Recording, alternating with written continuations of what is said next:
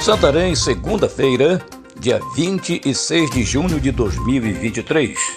Aqui é Oswaldo de Andrade, direto da redação do jornal o Impacto. Confira comigo as notícias que são destaque na página do seu jornal O Impacto. Suspeitos de roubo são presos após levarem surra de moradores em Santarém. Na noite de sexta-feira, dia 23, dois indivíduos levaram uma surra de moradores após roubarem o aparelho celular de uma mulher que vendia salgados na rua Sena Lemos, no bairro de Amparo, em Santarém. Eles teriam ido até a banca dessa senhora e, na hora de pagar, informaram que pagariam por Pix. A senhora, quando tirou o seu celular para fazer uma conta, ele aproveitou a oportunidade e anunciou o assalto. Os presos, Everson Rayan da Silva e Israel de Jesus Silva, também estavam com uma arma branca, uma faca e cinco invólucros com substância parecendo ser cocaína.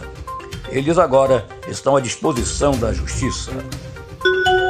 Motorista que ficou gravemente ferido em acidente na Turiano Meira morre no hospital.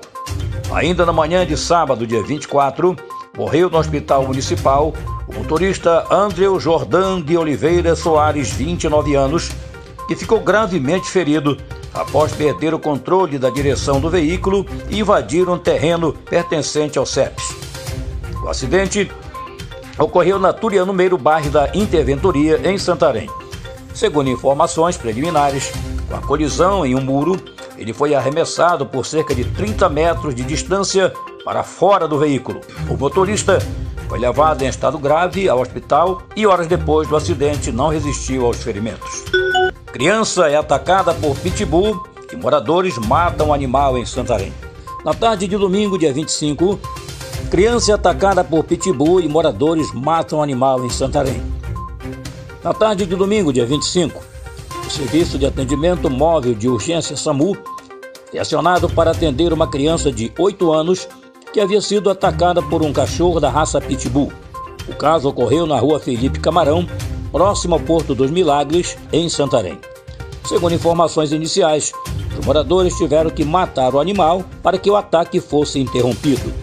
O pai da criança afirmou que o mesmo cachorro já havia atacado outra filha em menos de um mês. A menina foi levada ao pronto-socorro municipal com ferimentos no abdômen e na perna. Para mais notícias, acesse www.impacto.com.br. Uma ótima semana a todos, até a próxima e muito obrigado.